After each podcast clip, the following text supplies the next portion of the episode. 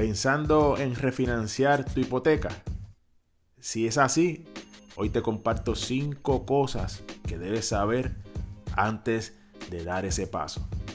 Así que no te despegues. Estás escuchando lo que nunca me dijeron podcast. Este que te habla es Enrique Pérez y hoy va a ser un tema súper interesante. Así que una vez lo escuche, compártelo en tus historias eh, de Instagram, compártelo con tus amigos, en tus páginas de Facebook y ayúdame a llegar a otras personas que puedan enterarse eh, de lo que hablamos aquí, de lo que hablamos aquí. Así que comencemos. Refinanciar en muchas ocasiones eh, te puede ayudar a ahorrar dinero. Muchas veces en corto plazo, otras veces en el largo plazo. Pero primero debes conocer estas cinco cosas eh, para ver si te conviene realmente llevar a cabo esa transacción. Eh, sabemos que con todo esto que está pasando como parte de reactivar la economía han bajado los intereses y los intereses hipotecarios eh, están en un punto muy bueno, muy bueno. Pero no permitas que solamente las tasas de interés, las tasas hipotecarias, sean tu, tu único factor para poder tomar esa decisión de refinanciar. Refinanciar una hipoteca, pues lo que implica es pagar un préstamo existente, el préstamo que tú tienes actualmente, y reemplazarlo por un nuevo préstamo. Eh, si me oyen un poquito fañoso, que tengo un poco de alergia. Pero estamos aquí, estamos aquí en familia, así que eso ustedes me lo perdonan. Y eso, el, el reemplazar el préstamo existente con un préstamo nuevo, no necesariamente puede ser la mejor opción, la mejor decisión para cada uno de ustedes. Una de las razones por las que las personas tienen que refinanciar o que quieren refinanciar es que van a bajar el pago mensual de la hipoteca. Pero el hecho de que puedas bajar ese pago hipotecario mensual no significa que realmente ahorrarás dinero. Ahora, considera estos factores para que veas el por qué digo esto. Número uno, cuando usted va a refinanciar, usted pagará gastos de cierres nuevamente. Sea que los ponga de su bolsillo porque lo tiene ahorrado en el banco o que lo incluya dentro del préstamo, que es lo que normalmente se, hace. Se incluye en el préstamo y tú sientes como que, como que no estás eh, sacando dinero de tu banco, pero realmente lo estás refinanciando, está dentro del préstamo. Esos costos de, refinanciar van a fluctuar entre un 3 a un 6% del monto total del préstamo. Eh, y recuerda que si no los pones de tu bolsillo, como digo de tu bolsillo, de tu cuenta de banco, van a estar incluidos en el préstamo, pero siempre van a haber unos costos. Los costos de refinanciamiento van a depender del préstamo, del tamaño del préstamo, perdón, eh, y del cambio en la tasa de interés. Por eso, eh, esos, esos, esos, datos, esos eh, gastos, no están tan ocultos como, como, para ignorarlos. Están eh, ocultos.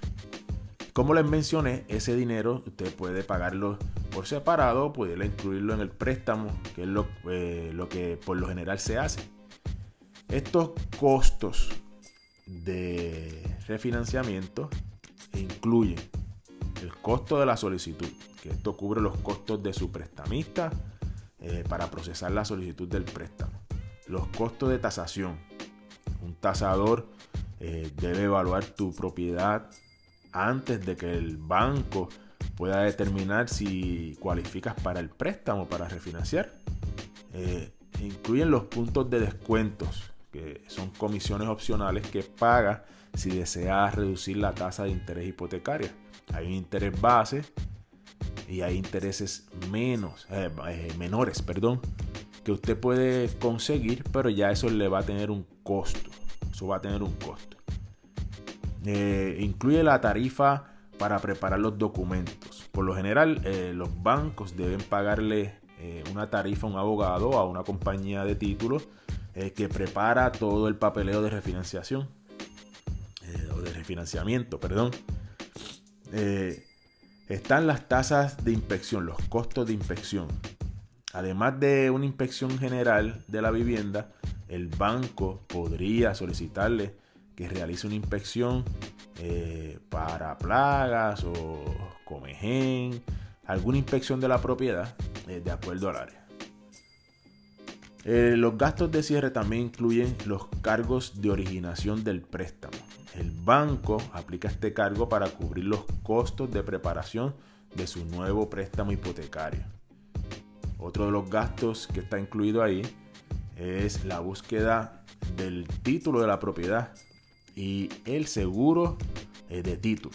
El seguro de título cubre riesgo eh, para el banco. Eso es en caso de que otra persona reclame la propiedad como su propiedad. Ellos se tienen que asegurar que esa propiedad está libre de gravámenes. Sin embargo, si compraste eh, un seguro de título, que obviamente hay que tenerlo cuando uno va a, comprar una propiedad, eh, es posible que usted pueda negociar una tarifa más baja si usa la misma compañía. Todo es negociable. Hable con la compañía y trate de conseguir eh, un descuento en esa, en esa porción de los gastos. Y también incluye el, registro de la propiedad. Eh, el condado, la ciudad donde vive, puede cobrar una tarifa de registro por procesar todos los documentos para que esa propiedad aparezca a nombre suyo. Estos son parte de los gastos. Todas esas partidas o, algunas de ellas pueden ser negociables. No tome la decisión rápido porque simplemente le sobra la cantidad que usted esperaba. Que posiblemente le sobra, pero lo que tiene que ver es también cuánto está gastando en los gastos de cierre. Para ver si es costo efectivo. Otro de los puntos que debe, el segundo punto, es cuando refinancias tu propiedad, no tienes garantía de ahorrar dinero. Y te voy a explicar por qué. Debido a los costos que te expliqué en el punto número uno, eh, relacionados al refinanciamiento, eh, si realmente le ahorra dinero depende de otros factores.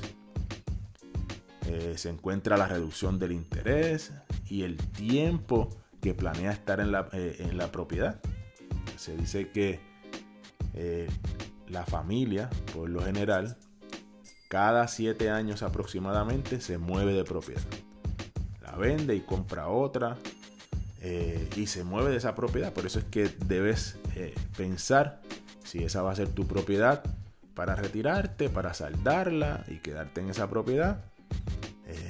o si tú crees que te vas a mudar de acuerdo a, al desarrollo de tu familia. Eh, posiblemente hoy no tienes hijos y tienes un apartamento, una casa de dos cuartos, tres cuartos, pero cuando la familia crece, necesitas una propiedad con tres, cuatro cuartos, o a lo mejor esa donde vives ahora mismo no es la de tus sueños. Hay muchos factores que debes de pensar. Ahora supongamos que tienes una hipoteca a 30 años por 250 mil dólares y que tiene un interés de 4.8% y tú la compraste en el 2011. Ahora tienes la oportunidad de refinanciar esa hipoteca, eh, hacerle un préstamo nuevo, eh, fijo a 30 años con una tasa de un 3.6%. Esto es un poquito técnico, pero para que vean en términos de números. Pero para lograr eso tienes que pagar, ponle 6 mil dólares. Al refinanciar tu casa, tú vas a reducir el pago por 175 dólares. Tú te tardarías 35 meses en recuperar esos 6 mil dólares. Y eso pues es razonable, está bueno. Son 3 años eh, y estás recuperando esos gastos de cierre, que a eso tú no le sacas provecho, son un gasto. Ahora, si en el mismo ejemplo, pero tienes una tasa de interés de un 4%, tú vas a tener un pago, eh, un pago mensual, una reducción en el pago de 57 dólares al mes. En vez de 3.6 de interés, pues vas a tener un 4% en este ejemplo. Ahí tú te tardarías casi 9 años en recuperar esos 6 mil dólares. Cuando tú miras eso, si tú crees que te vas a mudar antes de esos 9 años, que no vas a recuperar ese dinero, pues entonces tienes que pensarlo un poco. También tienes que pensar si con ese dinero que vas a sacar te vas a, eh, vas a eliminar deudas, que eso lo vamos a hablar más adelante. No, no refinancies por refinanciar. Por lo tanto, a menos que planees quedarte en tu casa durante 10 años o más, eh, el refinanciamiento en ese caso no te va a ahorrar mucho dinero. Por eso es importante que tú calcules, perdón, calcules eh, todos esos números antes de tirarte a refinanciar una, una propiedad. Número 3. Cuando tú refinancias, tú vuelves a darle un reset al reloj de la hipoteca. A lo mejor llevas 5, 6, 7 años refinanciando, eh, viviendo la propiedad. Da un préstamo de 30 años. Cuando haces el préstamo nuevamente, menos que sea para bajarle años, pero si es para sacarle efectivo y bajar el pago, por lo general vuelves a 30 años. Dependiendo de cuánto tiempo, ahí volvemos también. Planees ser dueño de esa casa, el tiempo volver a reiniciar el tiempo no es un factor que te pueda afectar. Cuando tú refinancias, puedes optar por una hipoteca o más corta y pasar un ejemplo de 30 años, un préstamo de 15 años, que eso, eso sería el panorama ideal donde tú pagarías tu hipoteca antes y ahorrarías mucho dinero a largo plazo. Ahora, en ese caso, la advertencia es que el pago mensual te va a aumentar sustancialmente. Entonces ahí entra el, nuestro amigo el presupuesto, que tanto amamos. Tienes que ver con tu presupuesto general si el aumento en ese pago te permite mantener tu presupuesto al día. Te permite estar en presupuesto. Porque de qué vale tú reducir los años pero entonces no estás en el presupuesto, estás más apretado que antes, entonces va a ser un dolor de cabeza, vas a saldar la hipoteca posiblemente antes de tiempo, pero realmente no te vas a disfrutar el proceso. Número 4. Cuando tú refinancias, puedes deshacerte del seguro hipotecario privado. Si paga menos del 20% en su casa, cuando, diste de pronto un 20%, menos de un 20%, perdón, para el primer eh, eh, eh, préstamo hipotecario en tu casa cuando compraste, tú tienes un seguro hipotecario para cubrir esa diferencia. Si tú diste un 10%, un 5%, para cubrir ese, ese préstamo hay un seguro hipotecario que va desde un 0.5% hasta un 1.5% del préstamo total.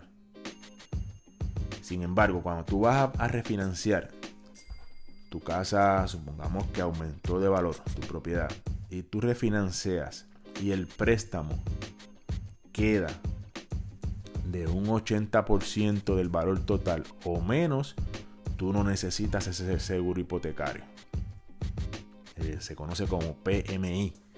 Lo vas a ver en los papeles, por lo menos acá en Estados Unidos y Puerto Rico, PMI. No sé, a mis amigos de Centro, Suramérica que nos escuchan, de Europa por allá, no sé cómo funciona la banca hipotecaria, pero debe haber unos estándares. Verifique eso en su, en su localidad. Recuerde, si lo refinancia y del valor total de la propiedad, usted hace un préstamo de un 80% o menos, ese seguro se puede eliminar.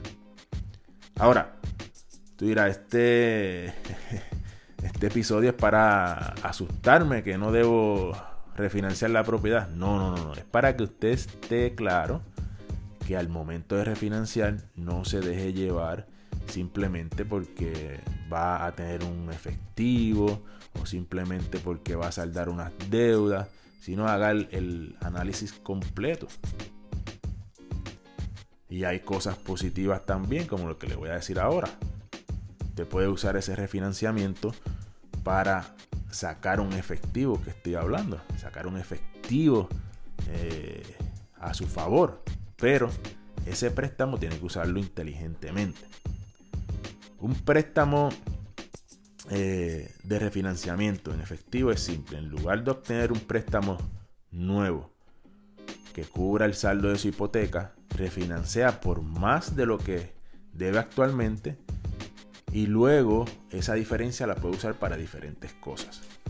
Los prestamistas generalmente le permiten pedir prestado, los bancos le permiten pedir prestado hasta un 80, 85, hubo un tiempo que permitían hasta un 100%, pero yo creo que ya eso no existe. Este, supongamos que lo general es el 80% del valor de tasación de su propiedad. Si su casa vale 400 mil dólares, pues usted puede eh, hacer un préstamo hasta 320 mil dólares. 320 mil dólares.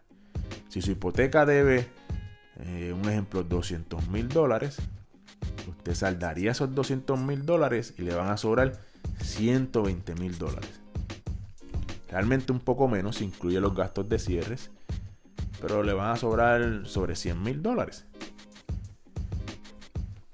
Aunque los bancos le permiten hacer ese préstamo eh, sin muchas restricciones, usted puede usar ese dinero para lo que usted quiera, eh, debe usarlo inteligentemente, debe usarlo sabiamente, debe usar ese dinero porque acuerde que va a pagar intereses de ese dinero.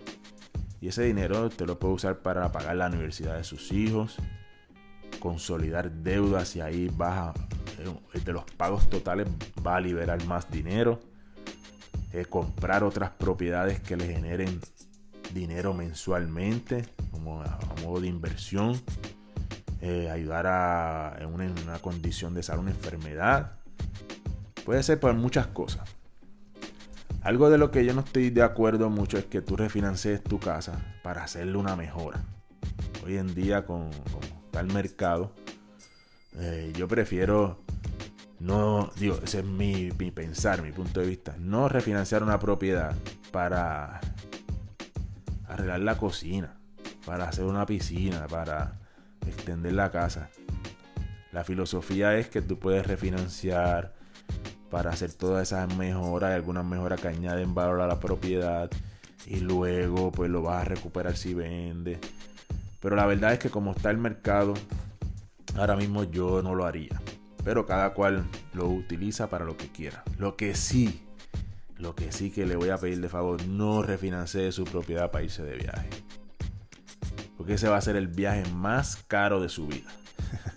Mejor trabaje, emprenda, genere algún dinero, haga un presupuesto, ahorre poco a poco para ese viaje y disfrútese ese viaje.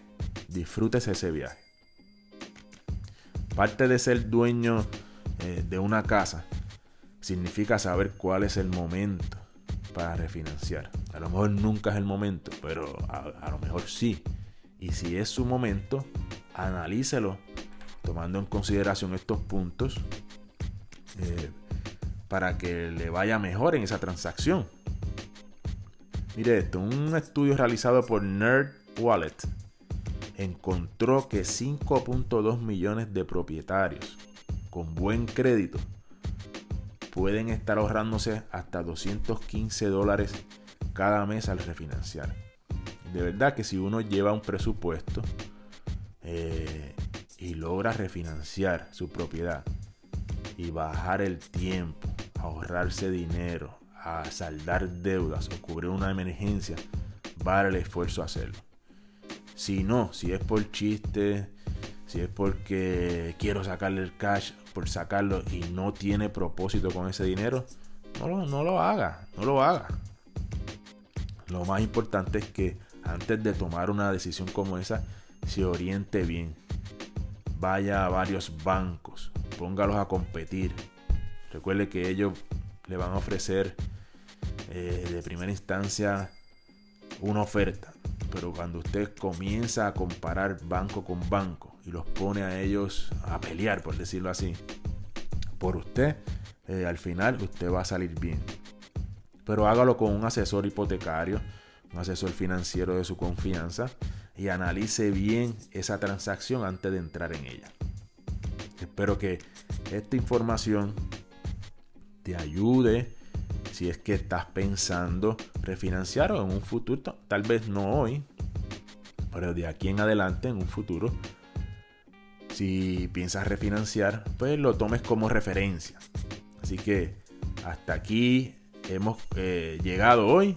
Espero escuchar de ustedes. Déjenme sus comentarios. Síganos en nuestras redes sociales, enriqueperez.pr, en Instagram y Facebook. Y también en YouTube, Enrique Pérez. Nos consigue y manténgase eh, aprendiendo. Estamos en una era que usted tiene el conocimiento en su celular, en su iPad, en su computadora. Aprenda de, la, de las finanzas.